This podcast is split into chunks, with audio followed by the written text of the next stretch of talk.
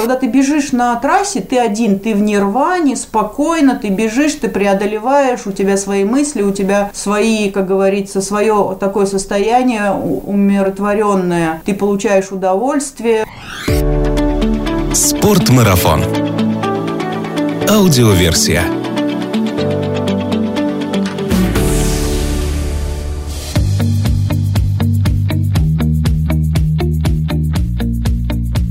Всем привет! Это Артур Ахметов, ведущий подкастов «Спортмарафон. Аудиоверсия». Я рад приветствовать всех зрителей онлайн-телеканала «Спортмарафон ТВ» и слушателей нашего подкаста, которые услышат это интервью чуть позже. Мы только что имели возможность посмотреть замечательный фильм Полины Гладковой о сегодняшней нашей гости Алене Шевчук. Алена, привет! Рад тебя слышать и видеть. Привет, привет! Для тех из наших зрителей, кто не знает ничего про Алену и не посмотрел только что фильм, я скажу. Алена единственная девушка на сегодняшний день, преодолевшая дистанцию 250... Э, видишь, я тебе сверху 45 километров накинул сразу.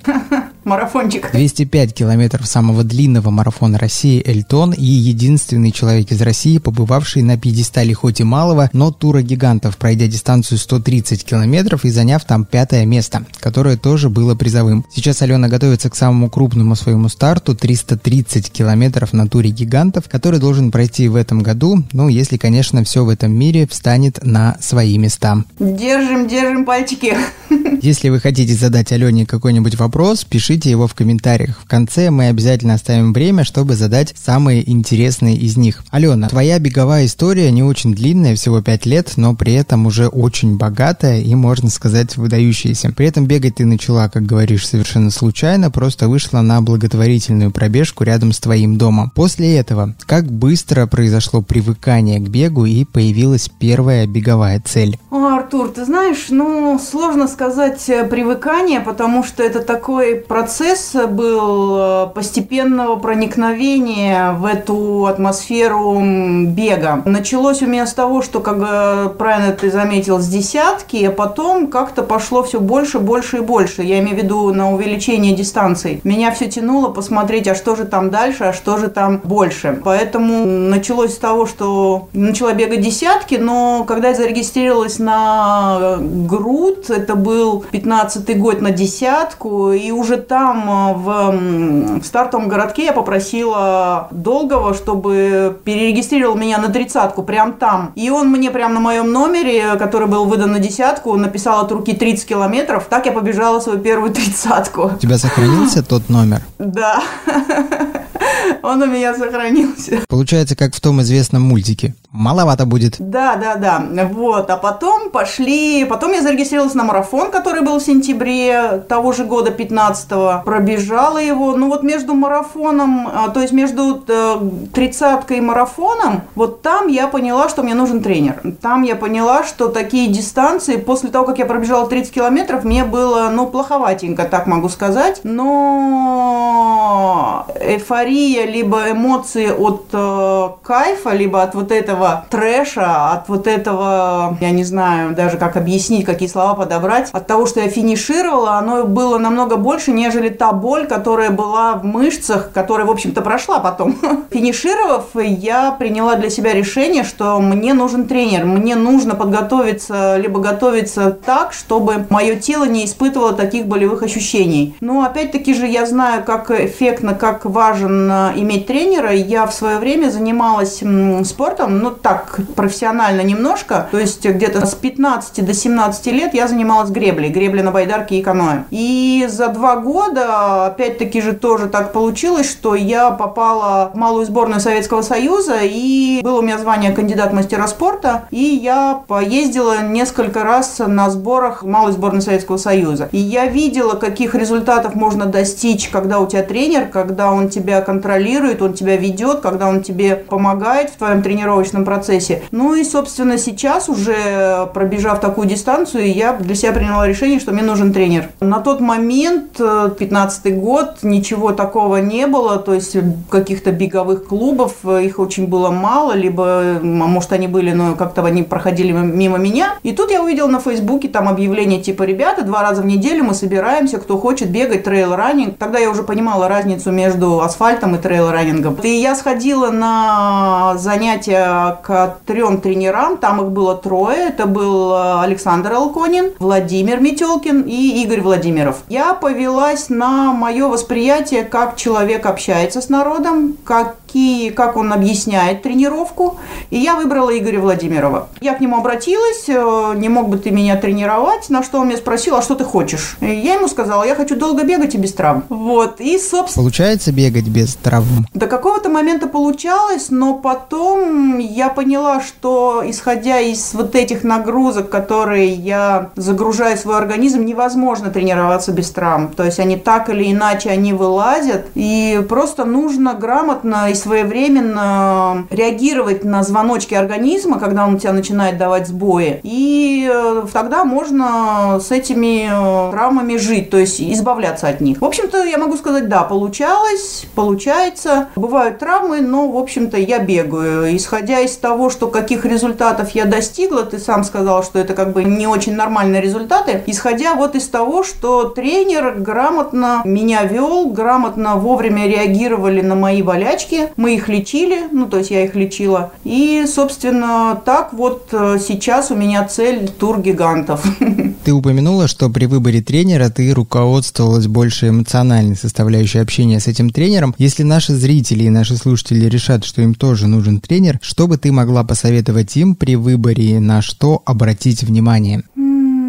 Ну, что я даже, честно говоря, сложный вопрос, потому что так сложилось, что, ну, я ведусь, наверное, на какие-то свои внутренние седьмое чувство, либо чуйка, так сказать, еще. Вот как восприятие, потому что тренер и спортсмен – это такой тендем, да, и если нет взаимопонимания, если нет взаимо, ну, как бы одна должна быть прямая, куда мы идем. И если вот есть расхождение, то уже не получится э, результата, которого, в общем-то, два человека идут, да, один дает задание, другой выполняет. Э, кстати, с Игорем Владимировым мы разошлись, исходя вот из вот этой проблемы. Наши прямые разошлись. У него появился в его жизни другие приоритеты, в моей жизни, ну, другие приоритеты. Мы расстались. Сейчас у меня другой тренер, и как бы я бы сказала, что нужно, наверное, больше Какая цель? Цель. Вот, наверное, от цели. И если твой тренер понимает и согласен, и ему интересна эта цель, тогда можно тренироваться у этого человека. То есть тренер должен быть заинтересован, тренеру тоже должно быть интересно к цели, к какой ты идешь. А это нужно обсуждать, обговаривать. В этом тандеме отношений тренера и спортсмена ты ставишь цель или тренер может поставить ее сам или скорректировать твою цель, исходя из своего опыта? А, ну, наверное, я выбираю старт, и я ему говорю, я бы хотела пробежать вот этот забег. Он мне говорит, да, мы можем, либо нет, ты не готова. Либо он мне говорит, вот у тебя есть такая цель, а, допустим, а, Эльтон, да, 205 километров, но в рамках подготовки тебе бы было неплохо пробежать вот Дагестан, допустим, да. Ну, это вот для примера. То есть цель выбирала, как правило, выбираю, как правило, я. Либо он мне говорит, не хотела бы ты пробежать вот этот трейл, трейл, там, либо вот этот забег, я посмотрела и говорю, да, вот, вот этот бы мне бы хотелось пробежать. То есть как-то, ну, согласованно. Если, допустим, тренер говорит, что нет, ты не готова, ты не можешь, я не пойду на это, потому что все-таки тренер, э, он должен быть э, мной уважаем, я должна уважать его мнение, я должна уважать его взгляд, либо опыт, а не мои амбиции, да, там, амбиции пробежать, я не знаю, тур гигантов, там, два года назад. Я бы два года назад никогда в жизни бы не смогла его пробежать. Ну, как-то так. Сейчас бывают у тебя такие периоды, когда ты не готовишься к каким-то забегам и бегаешь просто в свое удовольствие? А, бывает три раза, три недели раз в году. Это когда я восстанавливаюсь. Как правило, это декабрь месяц. В это время ты бегаешь или нет? Да, я бегаю. Ну, знаешь, захотела, вышла, не захотела, не вышла. Захотела, пошла в бассейн. Не захотела, не пошла. Захотела, там, растяжку поделала. Ну, я в свободном полете вообще от всего. У меня нету связи, я не общаюсь с тренером, я не думаю о беге. Хочу, бегаю, не хочу, не бегаю. Все. У меня вот декабрь месяц, как правило, вот уже 4 декабря было, так оно было. То есть я полностью отдыхаю от бега. Это помогает, это нужно. Если бы такого времени было у тебя больше, освобожденного от э, целенаправленных занятий, какой бы бег ты выбрала? Вот тот идеальный бег, который приносит тебе расслабление и удовольствие, без работы. Горы Швейцарии. Почему? Италия, Швейцария, Альпы. Я просто в восторге от этих гор. Там столько зелени, там столько цветов, там столько снега, там, там столько красок, там, там тропы просто идеальные для бега. Италия – это моя любимая страна, где можно бегать и получать удовольствие. И, наверное, если бы я жила в горах, то я бы, ну, не знаю, у меня бы было по три тренировки в день. Ну, просто, я не знаю. Это любимое мое место, где бы я бегала. У тебя достаточно много стартов на сегодняшний день. Ты являешься амбассадором бренда Ферина, и я там зашел на их сайт, посмотрел, сколько много у тебя стартов, и действительно пробег у тебя очень большой. Но есть, наверное, два самых больших достижения на сегодняшний момент, по которым тебя знает аудитория. Это ультрамарафон Эльтон, на котором ты стала первой девушкой, пробежавшей 205 километров, и малый круг гигантов, на котором ты заняла пятое место на дистанции 130 километров. Поговорим немножко подробнее об этих стартах. У меня к тебе такой вопрос. Ты вообще за вот эти пять лет, когда занимаешься бегом, не задумывался о том, зачем тебе все это? Зачем такие гигантские цели, титанические усилия для их достижения? А, ты знаешь, не то, что задумывалась. Я частенько себя ловлю на мысли, зачем мне это нужно. Мне интересен сам процесс. Вот я в самом процессе я получаю удовольствие выходить на тренировку, выполнять задания, думать о следующей тренировке, что-то купить из кроссовок, из носков, из э, там рюкзак. Это, вот весь этот процесс, он мне доставляет такое удовольствие намного больше, нежели э, старт. Старт и финиш – это как бы э, вишенка на торте, да, а вот сам процесс это вот от чего я получаю удовольствие, потому что, ну, как бы моя жизнь, она так сложилась, что дочку я вырастила, дочка у меня уже взрослое времени, у меня очень много свободного, и э, его на какой-то момент нужно было чем-то восполнить, и я нашла бег, и этот сам процесс, он от него я получаю удовольствие, и когда ты бежишь, ты там начинаешь испытывать какие-то, ну, я говорю на трассе, на гонке, да, ты начинаешь испытывать какие-то болевые ощущения, дискомфорт какой-то, я понимаю, что дальше, потом в конце оно восполнится теми эмоциями, которые я получу на финише. И поэтому там просто нужно немножко потерпеть, и все будет хорошо. Давай поговорим про Эльтон, 2019 год, 205 километров, насколько я знаю. На старт изначально заявилось, по-моему, 9 женщин, вышли в итоге на трассу 3, к финишу пришла всего одна. По прошествии одного года с того события. Какое у тебя самое яркое воспоминание об этом старте? Ну и вообще, какие эмоции сейчас удалось сохранить о той 205-километровой гонке? Нильтон, Нильтон это праздник. Я так могу сказать. Это праздник, потому что организация забега, гонки – это вообще что-то вау. Э, таких, э, такой организации я не видела, ну, наверное, равнозначные я видела, но Эльтон лучше все равно. Я бегала Санкт-Леон, самый старый трейл в Европе с 1954 года проводится во Франции, в городе Леоне, и собирает до 17 тысяч бегунов. Там тоже праздник, но праздник, который делает э, Слава Глухов на Эльтоне, ни с чем не сравнимый, и поэтому, ну, Эльтон в моем воспоминании это такой праздник бега. Праздник, э, потому что ты готовился к этой дистанции. Это самая большая дистанция, самая длинная дистанция. Только уже говоря об этом, да, начинается какой-то мандраж, и начинается такая трясучка немножко. Мотивация это преодолеть, посмотреть, что там за 100 милями, потому что самая длинная дистанция у меня была 100 миль, э, и все, 168 километров в Гонконге. Вот, а тут 205, да, плоская, плоская, немножко грустная, но Эльтон, он, разно, он разный. Это дистанция утром начинается по, под ночь, э, ночью бег, потом утром бег, днем бег, и, в общем, он, он, он разный, там не, не получается грустить, да, но просто он плоский, вот в этом сложность Эльтона. Ну и, соответственно, все друзья, столько знакомых, беговое сообщество, все там собираются, и тут тебе такой стартовый городок. Ну, в общем, это такой праздник. И поэтому Эльтон был для меня целевым стартом, где я бы хотела получить э, удовольствие от преодоления 205 километров, посмотреть, что там за 100 милями. Вот. Э, и, в общем-то, праздник удался, так получилось. Э, конечно, жалко, что девушки никто не приехал. Ну, приехали только трое, встали на старт только трое. И по тем или иным причинам они сошли.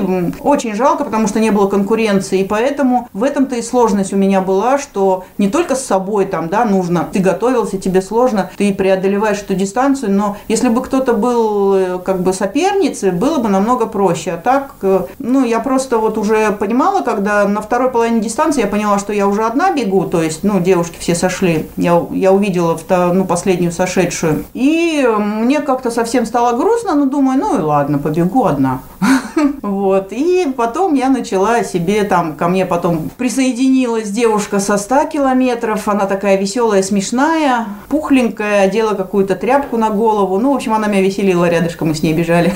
Так и финишировала. В одном из э, интервью сразу после Эльтона ты сказала, что вот тебе как раз не хватало вот этой конкуренции. В принципе, в России на тот момент было не очень много девушек женщин, которые готовы выходить на такие ультрадлинные дистанции. Сейчас ситуация изменилась. Ты чувствуешь, что количество девушек растет, что есть в России спортсменки, которые готовы бежать такие дистанции? Ты знаешь, э, я слежу за списком участниц на Эльтон 2000 2020 года. Мне очень нравилось, э, что там начали появляться девушки из плоского бега. А, плоский бег у нас, э, ну, по сравнению с трейл-раннингом, плоский бег у нас более-менее развитый, да, то есть есть женщины, которые бегают там суточные бега, э, либо там ну, 100 километров все-таки, ну, есть такие женщины, да, и вот они в этом году, в 2020 решили себя попробовать на Эльтоне и заявились на эти дистанции, правда, я не знаю в итоге, сколько их выйдет на старт, но меня это радует, что они появились, да. Вот. А как конкурентки ли мне на Эльтоне, я, наверное, могу сказать, ну, не знаю, потому что я не знаю их физическую подготовку, потому что трейл-раннинг – это не только асфальтный бег, ну, то есть это не только бег, это еще физическая подготовка. То есть если даже они морально готовы, то э, на таких дистанциях э, ты бежишь как по лезвию ножа. Если ты сделал какую-то ошибку, даже маленькую, она тебе может вылиться в сход либо DNF, то есть ты не сможешь финишировать. Э, эти женщины из э, плоского бега, ну, наверное, если они грамотно и хорошо подготовлены своими тренерами, они смогут, наверное, преодолеть эту дистанцию с хорошим временем. Вот мне бы хотелось посмотреть, как они преодолеют эту дистанцию. Хотя вот что плохо, понимаешь, нету статистики. В этом году уже не будет 205, уже будет 201 километр, уже будет по-другому трасса проложена. Ну, хоть немножко, но все равно. Уже в другое время года это будет. То есть сравнивать не с чем. Но в любом случае я наблюдаю за Эльтоном, кто там встает на старт, э, и буду наблюдать, кто как бежит. А если говорить про трейл-раннинг, да, то девушек, которые бегают такие ультрадистанции, 100 миль и больше, их просто, ну, буквально по пальцам перечесть. Их очень мало. То есть 120-100 километров – это не 100 миль, это совершенно другие дистанции. Кажется, вроде бы как бы 60 километров, но именно вот эти 60 километров, они и говорят о способностях и возможностях человеческих, тем более по преодолению этих дистанций. В России их очень мало, по пальцам, я же говорю, можно перечесть. И для меня, я считаю до сих пор, что Вера Пономарева – это та женщина, которой бы мне было за честь встать на один старт и пробежать одну гонку. Я слежу за ней очень внимательно. В этом году она единственная из россиян, которая зарегистрировалась, заявилась на дистанцию 450 километров с набором 30 тысяч на туре гигантов. Потому что тур гигантов, э, он состоит из нескольких дистанций. Это тур ледников, 450 километров с набором там 35 тысяч, по-моему, я точно не знаю, сколько сколько набор. Тур гигантов, который я побегу, 330 километров с набором 25 тысяч. А малый тур гигантов это 142 километра с набором 12 тысяч. И маленькая такая дистанция 30 километров с набором, по-моему, около полторы тысячи метров. То есть 4 дистанции на туре гигантов. И вот Вера Пономарева в этом году побежит 450, а я побегу 330. То есть я следую по ее стопам.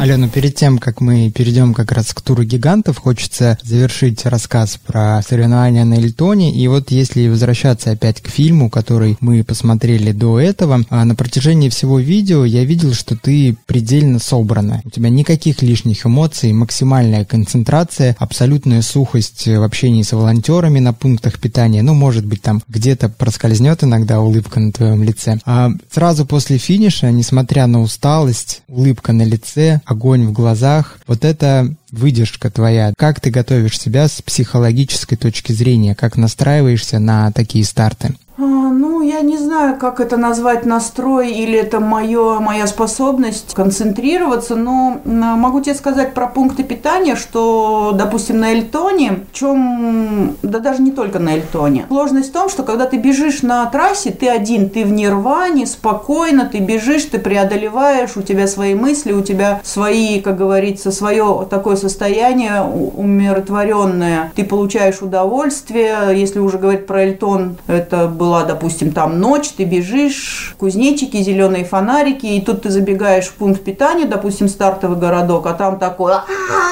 люди орут, кричат, музыка. Там что-то и все, наподобие и Казантипа творилось, я так вот смотрел. Ну да, и ты такой сразу раз э, в этот, в домик свой спрятался, и я понимаю, что мне сейчас очень важно выполнить все те телодвижения, которые мне необходимы для того, чтобы продолжить дистанцию. Допустим, там выгрузить пустые бутылочки для еды, загрузить э, еду, залить воды, там, я не знаю, сходить в туалет, либо еще что-то. Ну, вот в этом случае очень хорошо помогают саппортеры либо волонтеры. Саппортер – это тот человек, который тебя сопровождает на дистанции именно на пунктах питания. Он тебе по максимуму позволяет э, сократить потраченное время на пункте питания, потому что вот этот шум, гам и все такое, и э, он знает, э, залить воды нужно, промассажировать нужно, там, сказать какую-то информацию, какой ты по отношению к соперникам, там еще что-то, там, поддержать словами, Алена, молодец, там, давай. И вот э, поэтому, когда ты выбегаешь из нирваны и попадаешь вот в этот шум-гам, складывается, наверное, такое впечатление, что я такая сухая, и, ну, я просто боюсь забыть что-то, и мне очень важно уйти туда опять в нирвану, опять э, в удовольствие, у, уйдя от этого кошмара, ну, кошмара в кавычках, все хорошо, но как-то так, да, это ты, хорошо ты это заметил, потому что мало, ну, я даже, честно говоря, сама об этом не думала, почему я такая. Да, я иногда бываю там, а, а, а, вопрос, ответ, вопрос, ответ, так, не задавай мне лишние вопросы, там еще что-то. Ну, в общем, да, вот потому что, потому что шум и гам. Если бы мы с тобой вот не общались в жизни, хотя сложно общение в интернете называть общением в жизни, но в любом случае мы сейчас в такие реалии поставлены. Если бы я просто посмотрел фильм и не имел опыта общения с тобой, я подумал, вот понятно, почему она бегает такие дистанции. Такая железная... Тетка такая, Железная да. леди, да. Ну что ж, с Эльтоном вроде понятно. Вторая, как ты сама мне в одной из бесед призналась, своя важная личная победа – это старт на малом туре гигантов. А, хотя, знаешь, многим, в том числе и мне, вот это малое, 130 километров, может показаться очень крупным. Призовое пятое место, возможность подняться на пьедестал, на котором ты стала первой россиянкой, как среди мужчин, так и женщин. Сейчас ты готовишься к старту на этом же туре гигантов, но уже 330 километров. Частично ты рассказала про то, как проводится это соревнование, но все же давай э, более подробно, почему тур гигантов, почему ты выбрала этот старт и почему не хочешь остановиться на отметке 130 и пробежать именно 330 километров? Ой, ну вообще получилось, ну просто катастрофически неожиданно. Я даже не знаю, какие слова подобрать, как это получилось. В общем, в июле месяце в прошлом году э, пишет мне Антон Жилин, Типа, Ален, какие у тебя планы на сентябрь? Побег, ну, по бегу. Я такая, пока планов нету. Единственный у меня план есть пробежать в Омане 100 миль, а на сенябрь планов нету. А в Омане забег в декабре месяце. Сентябрь я не знаю. Он мне говорит, а не хотела ли бы ты пробежать 130 э, километров? И говорит мне про этот забег. Я чуть со стула не упала, чуть не рухнула со стула, потому что я даже и э, как-то, я не знаю, для меня был только тур 330 километров, да, а тут дистанция 130, ну как бы половинка тура, половинка, да, вот, э, но предлагает Антон и с очень хорошими условиями, такими прям вообще, ну, было бы глупо отказаться. Он мне объясняет, что пробежать э, можно, и что они мне предоставляют проживание, а компания Ферина, которая является официальным спонсором тура гигантов, кстати, компания Ферина, они предоставляют стеклянные такие кубы. Это передвижные пункты питания в горах. Вертолетом привозится куб стеклянный, и это пункт питания. Там бегуны могут э, укрыться в случае непогоды, отдохнуть там есть несколько спальных мест, соответственно, еда, вода и все такое. Насколько я знаю, компания Ферина также славится тем, что производит э, полевые госпитали, подобные своим палаткам. И вот как раз сейчас, э, в период, когда всем в мире не хватает больничных мест и коек, э, компания Ферина работает и помогает медикам вот таким образом, за что ей огромное спасибо. Да, мне еще вообще просто повезло. Я встретилась с владелицей этой компании Анна Ферина, и она мне рассказала историю, что ее прадед 150 лет назад, то есть компания в этом году юбилей у нее, 150 лет компании Ферина. Ну так вот, ее прадед на, ну, организовал производство штендов для пастухов в горах. Так э, началось развитие компании. Они начали разрабатывать специальные материалы, которые позволяют защитить э, ветра и водонепроницаемыми. И, в общем, э, в этом направлении они двигались, и вот компания выросла в такого, в общем-то, в такую крупную индустрию аутдора по производству шатров, палаток. Ну и сейчас, соответственно, они делают, шьют, предоставляют очень большой продуктовую линейку всевозможных товаров для аутдора. Но, конечно, основной является это вот палатки, либо вот кубы на туре гигантов. Ну и, собственно, так я познакомилась с Анной Ферина, я познакомилась с женской командой Ферина Woman Team они называются. Женщины со всех уголков мира, там не только итальянки, там и американка, и японка, и австрийка, швейцарка, ну, в общем, все европейцы, и в том числе я. Все меня приняли довольно-таки добродушно, приятно. Я дала несколько интервью, была запись, есть видеоролики про Ферина Woman Team. Из 10 женщин я одна бежала 130 километров, э, два или три человека, по-моему, бежали 30 километров, и одна из них тоже наша русская девушка, это Мария Мальцева. Она, кстати, заняла там второе место. На дистанции 30 километров, да. Вот. Я, значит, бежала 130 километров, и 7 человек или 6-7 человек бежали 330 километров, э, то есть тур гигантов. Э, 450 никто не бежал, 330, но, к сожалению, все сошли. Все сошли, финишерка была, если я не ошибаюсь, две, две, две девушки финишировали, они уложились в лимит, то есть никаких выдающихся заслуг не было, но среди них была девушка, которая в прошлом году, в 2018 году была, по-моему, третья, ну, в призовых местах была. Вот, ну и, собственно, мотивация такая, я попадаю на эту гонку благодаря спортмарафону Эферина, я приезжаю, ну, я уже была в, в этих местах, я была уже в Альпах, я бегала забег э, Вербье со стороны Швейцарии по этим горам. Вот, но в любом случае в Италии э, это тоже уже не первый раз у меня был забег, я приехала, получила пакет участников, встретилась с нашими парнями, которые бежали тур гигантов 330 километров. Мы с ними а, пообщались, познакомились. Э, я их проводила. Старт тура гигантов 330 километров, конечно, меня поразил своей праздностью, своей, своей атмосферой. Э, ну вот можно сравнить с Эльтоном, да, то есть э, это бег-праздник. Да, дистанция умопомрачительная, как бы кажется, 330 километров, лимит по времени 150 часов, 6,5 дней нужно бежать нон-стопом, да, и люди, они сделали этот, этот, этот забег как праздник, и люди выходят на старт э, гордые за то, что они готовы к такой дистанции, там нету людей с улицы, да, там все люди, которые, ну, по крайней мере, готовы пробежать эту дистанцию, то есть уже быть наряду в, в рядах этих людей уже, я считаю, что мурашки по коже могут пойти, да, и тут я их провожаю, и э, бегу маленький, да, тур гигантов, маленький, да, он маленький, 130, но все равно э, это не 330. А потом еще для меня стало очень э, большим, большой неожиданностью, что оказывается, если ты финишируешь и будешь числе первых двух 200 финишеров, то ты попадаешь автоматически на тур гигантов, который большой, 330. Это для меня было вообще просто, как знаешь, манна небесная. То есть я мечтала о туре гигантов, тут Антон мне звонит, тут я попадаю на эту гонку, и, естественно, как бы для меня было большим-большим желанием преодолеть эту дистанцию, попасть э, в те 200 человек, чтобы получить э, карт-бланш на попадание в гонку тура гигантов. Поэтому я об этом не знала, честно тебе говорю. Если бы я об этом знала, я бы уже давным-давно пробежала и была бы все свои планы, все свои, как говорится, флюиды э, построила на то, чтобы пробежать эту гонку и попасть э, на тур 330. Поэтому, ребята, те, кто хочет бежать э, тур гигантов, пробегите малый тур гигантов и попадаете автоматически на большой тур гигантов. В этом году наши парни, я видела список участников, кто бежит малый тур гигантов. Три человека, э, которые, э, я уверена, что они бегут малый тур для того, чтобы попасть в большой тур. То есть это вот... Алена, к сожалению, вот редакторы сообщают нам, что у нас осталось совсем немножко времени, и поэтому я хотел бы тебе задать один вопрос. А ты планируешь пробежать потом 450 километров? Конечно. Через сколько? Ну, давай сначала... Нет, давай сначала...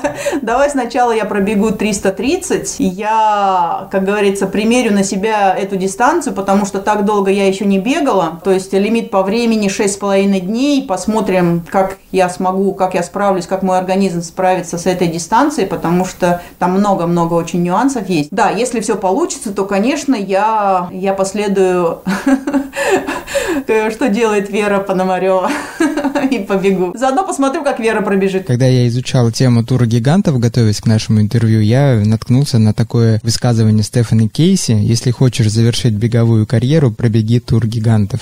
Как ты к этому относишься? Это не в моем случае, нет.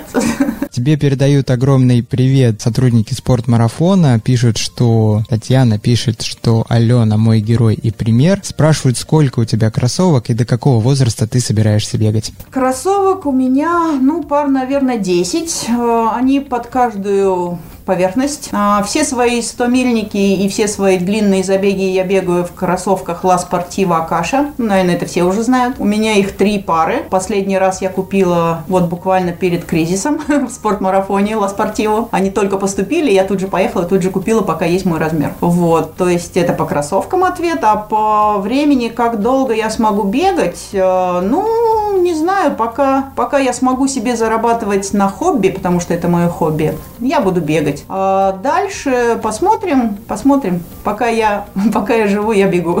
Или пока я, пока я бегу, я живу. Алена, спасибо тебе большое за то, что ты нашла время для этого интервью, зарядила всех наших слушателей и э, зрителей своей необъемной энергией. Я желаю тебе творческих Ой, и спасибо. спортивных успехов, чтобы все соревнования, которые ты запланировала, они прошли и прошли для тебя с успехом. До встречи. Спасибо, спасибо большое. Пока.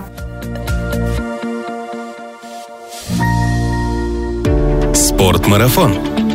Аудиоверсия.